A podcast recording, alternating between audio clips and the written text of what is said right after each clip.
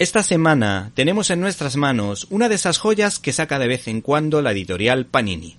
En este caso, la titulada Capitán América, el hombre sin patria, de dos superestrellas como el dibujante Ron Garney y el valor seguro como escritor Mark White, que en los años 90 estuvieron trabajando sobre las andanzas del Centinela de la Libertad por un periodo corto de tiempo, que duró menos de un año, en la compañía lógicamente Marvel a pesar de que se corrió la voz de que esta historieta era de un nivel extraordinario y por ello las ventas subieron.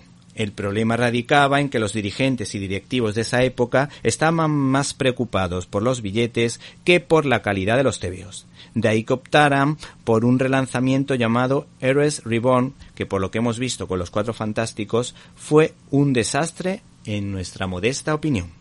No obstante, un cambio de estrategia dentro de la eh, directiva de Marvel propició el regreso del citado tándem creativo mediante la colección Heroes Return. Pero eso es otra historia. Centrándonos en la historia en cuestión, la que nos interesa de verdad, hay que decir que en esta trama uno puede encontrar amor, humor y mujer. ¿Te está gustando este episodio? Hazte fan desde el botón apoyar del podcast de Nivos. Elige tu aportación y podrás escuchar este y el resto de sus episodios extra. Además, ayudarás a su productor a seguir creando contenido con la misma pasión y dedicación.